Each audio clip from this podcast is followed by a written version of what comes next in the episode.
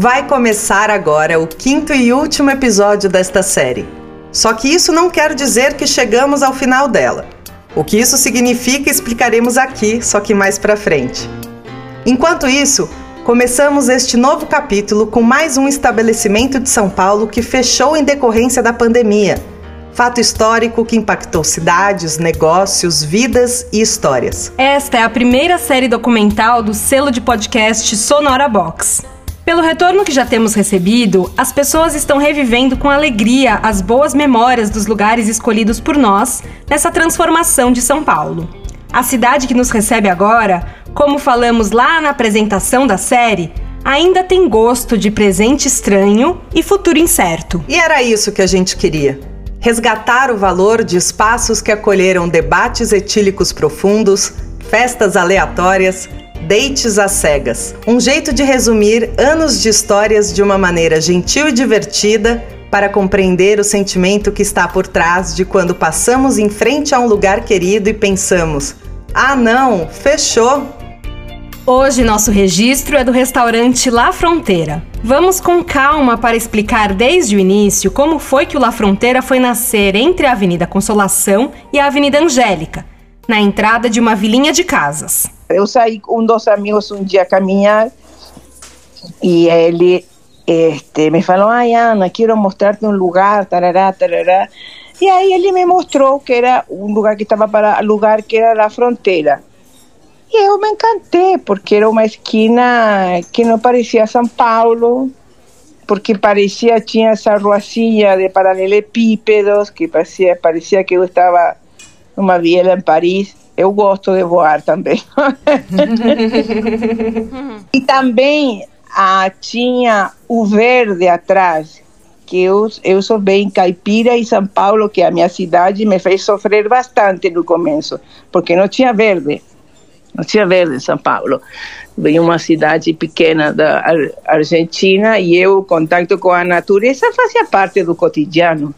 Eu não precisava pegar um carro e sair ou ter um, um sítio bacana. Você fazia parte para você pegar a bicicleta e ir no rio. Então, quando eu vi a possibilidade de ter todo essa, essa, esse horizonte verde, aí só, o, o próximo passo foi consultar um arquiteto custos. O arquiteto falou, não é viável. Aí eu entrei nessa loucura que ninguém me recomendava. Ah, olha só. Falaram, não, não dá. E você falou, bom, é aqui mesmo. Sim. É, é isso mesmo. Quando a Ana Maria Massotti, dona do estabelecimento, começou a obra no imóvel em que o restaurante La Fronteira funcionaria por 14 anos, ela não imaginava que estava começando também uma relação com um dos pedreiros, Adriano Eliseu, na época com 18 anos de idade, que começou a trabalhar com ela no restaurante e está até hoje ao seu lado. E é sobre esse lugar e sobre a Ana e o Adriano que falaremos no último episódio da série Ah Não, Fechou? Eu tô com a Ana desde 2007. Eu entrei na fronteira, foi, se não me engano, foi janeiro, não, janeiro não, minto, mês, mês 11, novembro de 2007. Eu trabalhava, sim, eu trabalhava antes com serviços rurais, trabalhava em obra, né? Aí apareceu uma proposta no restaurante da fronteira, de serviços gerais, faxineiro. Aí eu aceitei, porque ficou da vida, tudo, né? Uhum. Aí aceitando, aí fui tendo meus, é, minha carreira devagarzinho lá, né? Aí comecei na, na faxina, depois fui pra pia, aí depois fui subindo de carro, apareceu uma vaga na produção, eu até assim fui na produção. Essa é uma das histórias de bares ou restaurantes de São Paulo que fecharam na pandemia em uma série que conta muito do paulistano. Ah, não. Fechou? O La Fronteira, essa casa charmosa que ninguém botava fé, foi oficialmente o primeiro restaurante a fechar na pandemia, ainda em abril de 2020. Eu fiquei muito sentido com o Fechou La Fronteira, porque La Fronteira foi, tipo, a primeira casa que eu trabalhei, sabe? Ali tem uma história, sabe? Tem história minha, da minha esposa junto. Tem. Ó, criei minha filha lá, entendeu? Não vi minha filha se crescer, mas tem uma história, sabe? Uma história de vida com, com La Fronteira, sabe? Marcou muito La Fronteira quando fechou pra mim. fiquei mal, porque na fronteira eu abri a fronteira, entendeu? Primeira geladeira da fronteira eu fui, de primeira geladeira da fronteira. Sim. E aí depois eu, teve, eu tive que tirar a geladeira da fronteira para fechar a fronteira. Imagina. É a mesma coisa de perder um, uma coisa muito importante, né? O La Fronteira ficava em Higienópolis, na entrada de uma vila tombada.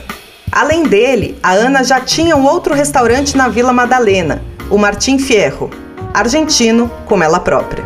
Por causa da pandemia, ela precisou escolher um dos dois e acabou optando por manter apenas o Martim Fierro, que tem mais de 40 anos e estava com melhor movimento que o La Fronteira. Olha, quando eu comecei a procurar um local para o restaurante, o que me interessara, interessava é, primeiro, eu não tinha muito dinheiro, então tinha que ser uma coisa que eu este, que pudesse empreender.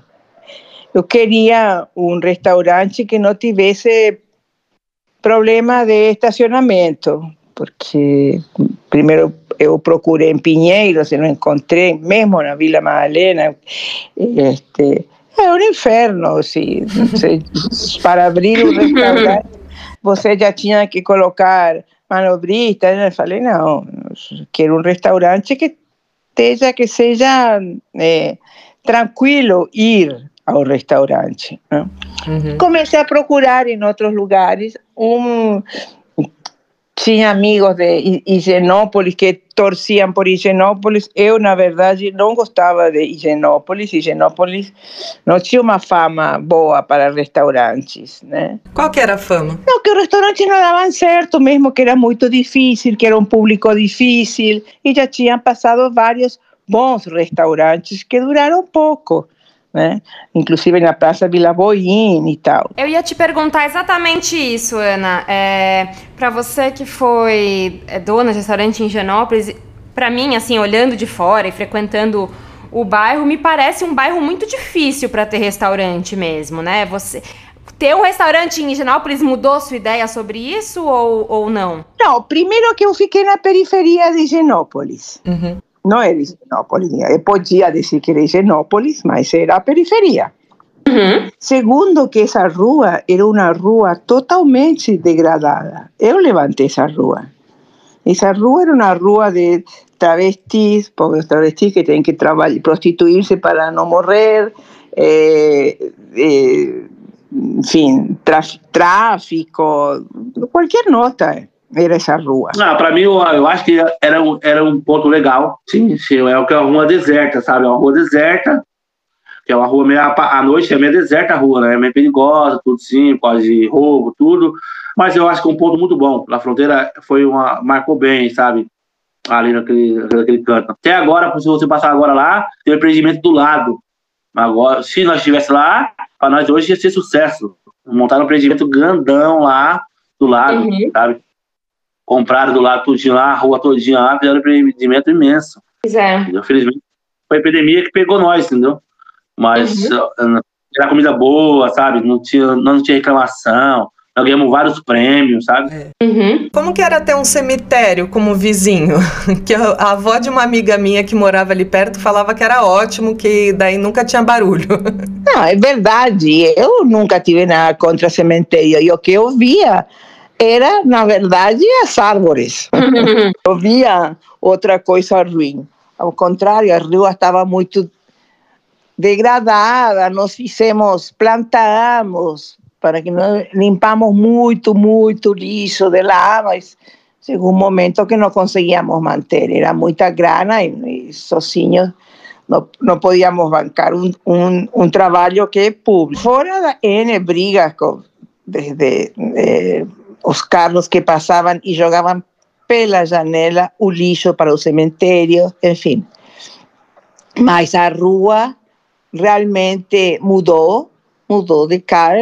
A fronteira, logo de, do, do início, foi um sucesso, um escândalo, enfim, tudo isso deu certo. Para mim, mais que cemitério, era um espaço verde maravilhoso no meio de São Paulo que não tem verde. Que não tem. Inclusive, nós fomos muito a favor de um projeto que nessa época o governo da cidade era Haddad, claro, que era abrir o, o cemitério, tirar as baixas, os muros e colocar grades, né, que, que a cidade entrasse no cemitério. Seria fantástico. Que eu queria um restaurante que tivesse cara de restaurante. Que ninguém que passasse pela porta duvidasse que poderia ser outra coisa. Depois, na, na, no projeto, o único que eu, eu pedi foi que se abrissem todas janelas, que não tivesse parede praticamente, para que de qualquer ponto você pudesse ver as árvores. E foi assim. Como então Adriano apareceu nessa história? Adriano era auxiliar de. Eh, como é? Me sai um nome em espanhol horrível. De pedreiro? Pedreiro. Eh, Adriano era auxiliar de pedreiro. E um dia entrei a trabalhar e. Bom, fiz um escândalo porque estavam tra trabalhando com sandália havaiana e não botines. Aí parei a obra, falei, não, não, não, não se faz nada, peguei a todo mundo e levei a comprar botines. Era uma, na esquina, uma coisa assim, perto e voltou. Adriano, depois disso, falou que ele gostava muito de cozinha e que queria ficar. Falei, tá bom. Aí começou lavando pratos e aí seguiu. E uma pessoa que eu, este, que foi aprendendo muito, aprendeu com todos, aprendeu com todos. Foi aprendendo dia a dia. E a Ana, a Ana tem paladar, paladar. Vamos arrumar esse paladar seu. Porque a Ana, se ela pegar o um negócio, ela sabe que o que tem no negócio. A Ana tem um paladar imenso, que eu nunca vi uma pessoa ter um paladar que nem a Ana tem entendeu? Uhum. Mas falar aqui, ó, esse negócio não tá bom, pode pôr na cabeça que não tá bom. Ela sabe que faltou uma coisa. a Ana, ela, eu vou falar, Ana, a senhora é penteira, a senhora vem no restaurante só pentear a gente. Eu falo pra ela. O Adriano deixou o trabalho na obra e os botines e mergulhou no mundo da cozinha. E ele começou como pia, ou seja, lavando prato e panela. Depois passou para a produção, uma tarefa que ele mesmo explica. É tudo que, que é, é preparar o, a, a, ficha técnica do, do, do prato, sabe? Tipo, o chefe ah, dá um relatório, eu vou picar as coisas, salsinha, cebolinha, descascar a batata, essas coisas pro chefe, sabe? O chefe só chega para executar, então eu sou produção, eu tenho que produzir tudo que ele, que ele precisa. Tipo, o chefe fez um caldo à noite, eu chego de manhãzinha, vou porcionar esse caldo para ele, guardar. Ele vai e confere que tá certo. Se estiver errado, Aí ele vai, chama eu, fala, tá errado esse caldo, não é assim que se faz. Tipo cebola, se, se não cortar cebola, Juliette, é, vários tipos de, vários nomes tem. Juliette, tem Brunoise, tem vários tipos de nomes, sabe? Vários cortes. O Adriano, então, estava no La Fronteira antes mesmo do restaurante abrir, só que na obra. Como ele mesmo disse, a geladeira do La Fronteira foi ele quem trouxe para dentro. Então ele viu desde o começo o sucesso que foi. Não é, não é uma coisa só. Não é uma coisa só. Primeiro, eu acho que foi, eh, digamos, fomos eh, vanguardia em uma proposta de trabalho. Era despretensiosa, mas com uma ex, eh, excelência em qualidade. Em um lugar que, eh, que o mercado estava carente digamos, foi uma aposta que deu certo. Poderia não ter dado, como meu financeiro falava. Mas também é um, um, um cardápio pequeno, um, um, cardápio com preços totalmente eh, acessíveis. Enfim, foi uma combinação, uma proposta muito simples, interessante e funcionou. O Fábio Espósito era um dos clientes do La Fronteira. Logo que abriu La Fronteira, eu lembro que todo mundo que era do bairro falava. Eu fui numa dessas lá e era, um, era muito agradável lá. Não era um lugar que me parecia na época uh, uh, uh, muito caro e tinha uma comida muito boa, tinha uma carta de vinhos maravilhosa. E quando você ia no La Fronteira, você tinha um lugarzinho meio preferido, assim, aquele cantinho que você já torcia para não estar tá ninguém sentado ou não? Ah, sempre na janela, né? Porque tinha umas janelinhas lá muito agradáveis, né? Uhum. Eu não tenho, eu não tenho nada contra cemitério, acho inclusive um lugar muito bonito, principalmente aquele da Consolação, que é cheio de obra de arte. Uhum. É, e tinha uma iluminação, sempre teve uma iluminação diferente ali, né? Com aquela coisa amarelada. Eu adorava ficar na, na janela, vendo Passar era uma rua tranquila, né? Fábio mora em Higienópolis e é ator de teatro, cinema e televisão. Ele faz o diretor Biller na série Infanto Juvenil Bugados e no teatro esteve em cartaz no ano passado com As Conchambranças de Quaderna, peça escrita por Ariano Suassuna. Lá eu encontrava muitos colegas de, de, de, de, trabalho. E lá era relativamente tranquilo. Lá era um lugar que uma pessoa muito famosa poderia sentar e não ia ser muito incomodada, né? Eu, né, realmente tinha mesmo isso. Sei lá, né? uhum. né? Acabam se encontrando lá. Mas acho que a, a, a grande coisa é que o restaurante era bom mesmo, né? Ele era muito bom, ele era, ele era é uma pena ter perdido. Ele era até bonito de se ver de fora e estar dentro, né? E a relação com os clientes, assim, tinham clientes que eram clientes bem assíduos? Você foi criando relação com alguns clientes específicos, assim, ao longo dos anos? Como que foi ah, todos, olha, Thaís, meu serviço, eu valorizo mu muito serviço. Então, acho que a pessoa vai ao restaurante, vai ao restaurante para eh, restaurar, digamos, de alguma forma. E você tem que receber a pessoa como se estivesse na sua casa. Então, para mim, ter alguém que abrisse a porta, é, mas não essa questão de, ah, oh, oh, uma menina linda. Não, era alguém que te desse uma clara informação, bem-vindo, você está em casa e eu vou cuidar de você. Nada de nada de que fueron, ah, ni glamuretes, de, ¿cómo se llama eso? A, pessoa que famosa, ay, tiene un nombre que no me no es personalidad, es este... Celebridade? No, celebridade. Todos os clientes são VIPs, fazia questão de não fazer diferença entre o VIP, VIP, VIP e o desconhecido, ou sobretudo Pensa que 15 años atrás, que era diferente, por ejemplo, se veía mucha cosa más de... Se veía o un casal gay o un casal negro, siempre hacía cuestión de cuidar eh, mucho más, entendeu? Porque acho que, es, en fin, eso tiene que hacer. Era un lugar que cuando todo el mundo comenzó a gritar contra Dilma, no restaurante no se gritaba contra Dilma, por ejemplo. Enfim. Você pedia, você pedia para se retirar? Ou não chegava tanto, só pedia para se calar? Não, eu estava presente e tinha tal cara de cu que a pessoa nem falava. Nunca pedi a ninguém que se retirasse. Ou uma vez entrou uma, uma ministra da Dilma, que eu nem conhecia, estava sentada atrás, fui, abracei e falei, muito bem-vinda, parará, tarará, e todo mundo ficava quieto. A única vez que eu tive que, que pedir a um cliente que se retirasse foi quando gritou com minha funcionária. Então, pedi por gentileza que fosse embora. Não, ah, vou pensar se volta. Eu falei, não, pelo amor de Deus, não pense, não volte entendeu? Então, e em, em, em 40 anos de trabalho, se tive duas situações como essa, é muito. Já em episódios menos políticos, mas ainda assim ligados ao nosso cotidiano, o Fábio tem uma lembrança muito curiosa do La Fronteira e do porquê ter ido ao restaurante em uma noite específica. Inclusive, eu, eu lembro de um, de, um, de um episódio muito engraçado, porque lá era uma rua um tanto inóspita, né? E teve um ou dois episódios de eh, arrastando celular. Putz. E uma. Mas isso eu estou chutando, eu não tenho certeza. É, mas um eu sei que teve. Tanto que eu me lembro que a gente saiu com os amigos e a gente foi nos restaurantes e tudo lotado 40 minutos de espera, 50 minutos de espera. E aí uma amiga falou assim: Ah, eu ouvi falar que o La Fronteira foi, foi, sofreu arrastão, vamos lá que não deve ter ninguém.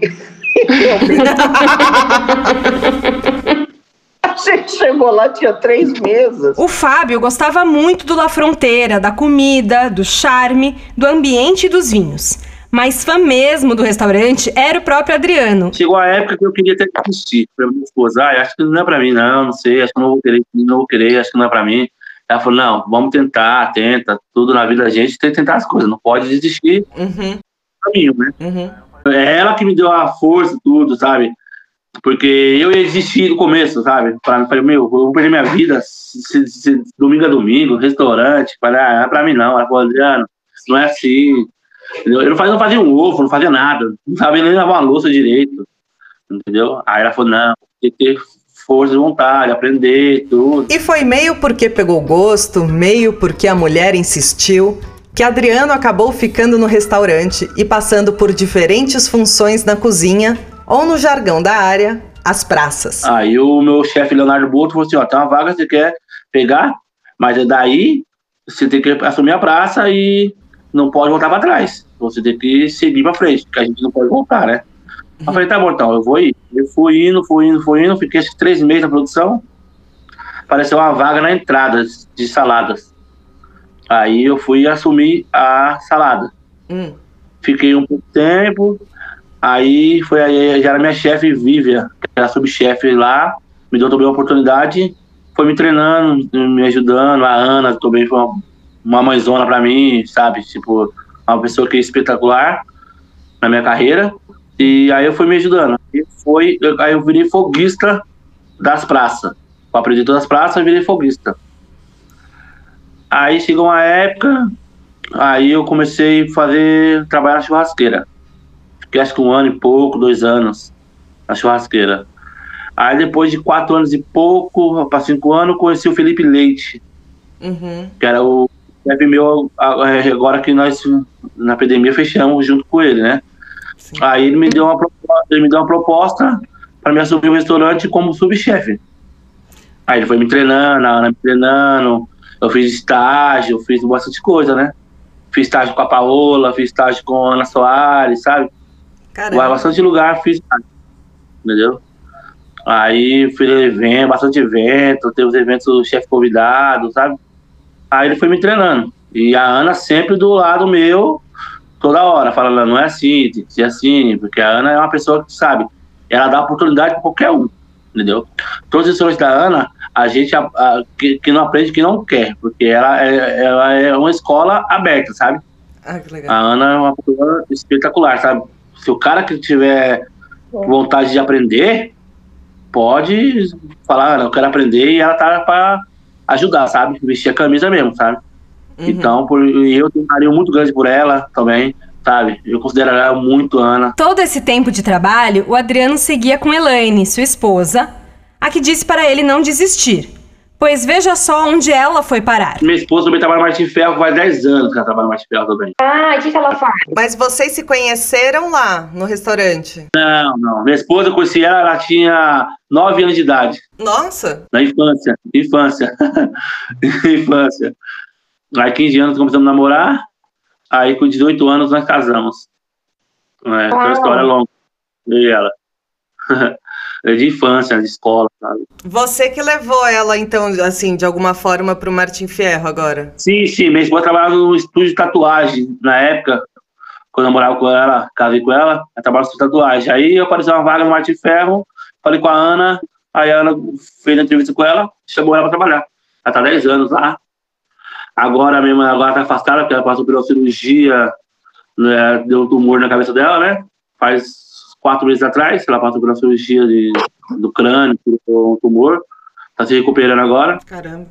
Mas é, é, eu fiquei meio chocado, sabe? O ano passado eu fiquei meio abalado, em novembro, eu fiquei afastado da empresa dois meses, porque a cirurgia dela, sabe, foi complicada, tudo, sabe? Mas agora, e a Ana também me deu muita oportunidade, ela me ajudou muito, a Ana, sabe? Se eu falo, eu tenho um carinho com ela, ela me afastou da empresa por dois meses, fica cuidando da minha esposa em casa. Então, por isso eu falo, eu tenho um vínculo muito grande com a Ana eu, eu tenho um carinho imenso por ela, sabe? Um respeito por ela, sabe? Tipo, uma mãezona mesmo, sabe? Então, não tem palavras para falar para ela. Tem hora que não tem nem palavras para falar, falar com ela, sabe? O Adriano se casou com a Elaine no mesmo ano que começou a trabalhar no La Fronteira. Ou melhor, se juntou com a sua esposa no mesmo ano que casou com o restaurante. Te digo, eu ia mais cedo para aprender com os, com os cozinheiros, sabe? Falar, posso te ajudar?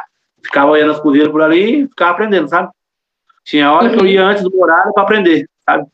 E a vez que eu pegava férias, aí ela falava meu, você tá em férias, esquece, esquece restaurante. Eu falava, meu, tô, se for do restaurante, porque 15 dias é tranquilo as férias, mas depois, depois de 15 dias, eu falava, cadê o restaurante? Eu ficava doido. A mulher falava assim, meu, esquece restaurante, você tá de férias. Porque você sente falta. Meu irmão falava, Adriano, se dia que a você vai casar com a fronteira, vai deixar eu, eu sou, amante, eu sou amante da fronteira, sou, sou, sou mulher, ela falava, ela falava pra mim. Vamos voltar que você não sabia fazer um ovo e agora você é chefe.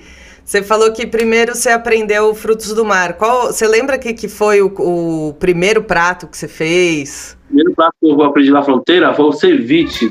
Prepare seu bloco de notas. Começa agora o quadro Cozinhando com Adriano. Ceviche é uma entrada. É um peixe uhum. com, com limão, cebola roxa, coentro, pimenta e leite de coco. Nós servimos com batata doce nhoque na fronteira, ele é uma batata asterix no forno por uma hora e meia, assado. Depois a gente põe três ovos, 10% de farinha, 150 gramas de queijo ralado, parmesão, samolina, pimenta do reino e sal. Aí nós servia com pimenta genoveva, que é uma base de ervas frescas. Tem manjericão, salsinha, nozes e queijo. Tinha a lula grelhada com a provençal, que é a base de salsinha, manjericão, salsinha, cebola, desculpa, salsinha, manteiga, alho e azeite. E é limão, sabe? Numa panela de barro. E aí ia fervendo no, na mesa. Hum. semana eu fiz uma sobremesa lá que a Ana adora, que é tal de mangosta, creme de manga. Que é do La Fronteira também. Que é uma manga batida com gengibre e limão. Ela serve com creme de iogurte em cima, que é zero açúcar. Cozinhando com Adriano. Se o La Fronteira abrisse a porta agora, você fosse entrar como cliente, sentasse na mesa, qual que ia ser seu pedido? Uf. Bom, eu acho que eu, meu pedido favorito sempre foi peixe na fronteira. Eu pediria ou vegetais ou peixe. Eu lembro que o prato lá que, pelo menos minha família, eu, minha esposa, mais gostávamos, alguns amigos mais próximos, era não era carne, né? Era um era um macarrão com frutos do mar, se eu não me engano. Eu não me lembro direito o nome daquele, daquele prato. Mas era um lugar muito gostoso. Você poderia sentar na mesa com a própria Ana, a dona, porque a gente perguntou que se ela fosse sentar agora, o que, que ela pediria. Ela falou que com certeza peixe e vinho. É, né? Me lembro que lá, se eu não estou enganado, ela tentava buscar rótulos de produtor novo, né? E isso era muito interessante, porque quando parecia que quando o vinho começa a ficar famoso, ele fica caro. Ela ia lá buscava um produtor novo. Estava na época também de começar o, a gente começar a prestar atenção em vinho argentino, né? Uhum. Vai ver que casou um pouco essa época. Posso estar enganado ou não, né? Mas antes a gente achava vinho argentino vinho ruim. e hoje muito pelo contrário. Né? Eu sou fã do vinho. uma, uma taça de vinho, de, vinho, enfim, eu sempre fiz, sempre... Não, não por acaso, os bares para mim nunca fun, funcionaram e sempre funcionaram os vinhos. Eu sempre valorizei muito eh, o vinho, nunca coloquei preços eh, absurdos, sempre servi vinhos bons em taça, não vinhos baratos, em um vinho bom. Enfim, todas essas coisas. A paixão de Ana por vinhos acabou desembocando em um trabalho para Elaine, mulher do Adriano. Ela é caixa, agora ela é garçonete e ela mexe com o negócio de vinho também. Ela fez o um curso na BS de vinho. E a Ana também, igual eu falei, a Ana pentelhando ela. Ana, a Elaine, se tem que aprender. A Elaine, não sei o quê. A Ana sempre foi, como você, a Ana sempre foi aquela pessoa pentelha, sabe? Quer que o claro cresça, entendeu? Elaine, precisa fazer um curso de vinho, precisa entender vinho Hoje a Helena entende bastante de vinho. Ela, hoje ela, ela vende um vinho para o cliente, você, ela fala da uva para o cliente e você, espetacular. Você vê e fala, meu, não é Elane, né? Já se passaram mais de dois anos do fechamento do La Fronteira e o imóvel de esquina com os janelões que dão para o cemitério e a Rua Tranquila continua com a placa do restaurante, além do aluga-se. Depois de tanto tempo com essa sensação de que o mundo parou, de que fazer planos era inútil, o futuro começa a se desenhar com mais força. Eu tenho um carinho imenso por ela. Eu falei pra ela, Ana, eu vou sair daqui para montar o meu, meu, meu bistrozinho ou minha lanchonete. Falei pra ela esses dias. Falou, você vai sair daqui só quando eu vou montar o seu. Ela falou pra mim, entendeu? Eu, eu pretendo, pretendo abrir com minha esposa, tipo, três, quatro pratos, sabe? Um negócio pequenininho para nós viver com meus filhos, sabe? Ficar mais lado dele um pouco. Para abrir esse bistrozinho, Adriano Eliseu e sua esposa já possuem alguns equipamentos que foram direto do La Fronteira para a casa deles. A paixão pela cozinha e pelo restaurante é tanta que eles agora têm uma cozinha industrial em casa. Falei, não, para minha esposa, vamos abrir um negocinho daqui uns anos, a gente põe isso para cada um nós, para eles ver como que é a realidade do, do, do dia a dia, para eles terem noção da onde que vem, do sofrimento que nós teve dias e noites, eu e minha esposa trabalhando, para eles saber onde nós chegamos hoje, saber que não foi nada fácil, né? Tem um restaurante que você gosta e que fecha, ele marca uma era de tipo, ok, a vida realmente vai ser diferente nessa, nessa volta, né? Vira o, o, o como é que se diz? O, um, um marco pós-pandemia, né? Às vezes eu comparo muito essa pandemia com, com, com, com uma guerra, né? Parece que a gente teve um bombardeio, a gente está saindo dos abrigos e vendo o que restou, né? O que, que sobrou. Exato. E, o, e esse fechamento dos restaurantes com certeza é uma coisa que vai dizer, ah, lembra, antes da pandemia tinha o La Fronteira, tinha o, o, o, o, o Falafada, né, e, enfim, né, aí você vê, ah, e aqui aí vai virar um prédio, mais um, você fala, ah, aqui era um restaurante ótimo, né, mas é, também eu vou te dizer que é, é, eu, eu, eu, eu, tento ser como Suassuna diz uma frase muito boa que é assim, o, o, otimismo é, o otimista é um tolo, o pessimista é um chato. Eu sou um realista esperançoso. Então, nesse sentido, eu estou muito empolgado com a reconstrução, entendeu? É, ah, sim. Então, a Ana está aí com o Martim Ferro, vamos lá, é, vai ter um novo restaurante, é, tem lá a, a, como é que chama aquela rua também aqui, tá, por exemplo, a Santa Cília tá linda, né? A, alguns permaneceram, Mirandês, tem muitos restaurantes ali na Baronesa de na Barão de Tatuí, tem uma outra rua uhum. que sai lá da, da Santa Casa, Jesuíno Maciel, que tá uma maravilha, tem lá o, o, o o Acarajé, tem uma cervejaria maravilhosa, tem um bar de vinhos maravilhoso, tem uma sorveteria. Então, é, vai criando, vai criando coisas novas, né? Afinal, a vida é essa mesmo, né? Nos primeiros episódios do Ah Não, Fechou, a gente falava muito de construir aqui em áudio um mapa de uma cidade que desapareceu, como uma cidade fantasma que a gente ainda tem na memória, mas que não vemos mais com os nossos olhos e nem sentimos com o paladar. Começamos as entrevistas pensando na ideia de resgatar esses lugares de alguma forma, recuperar e trazer para quem ouve sobre esses bares e restaurantes pela primeira vez os sabores e cheiros que contam, afinal, a história da cidade. Ao mesmo tempo, esperamos ter criado laços de solidariedade com quem passou por dificuldades.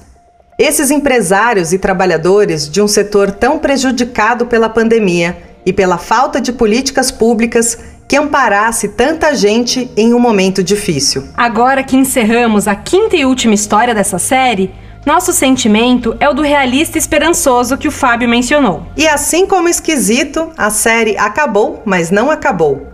Porque na sexta que vem ainda tem um episódio extra e muito especial.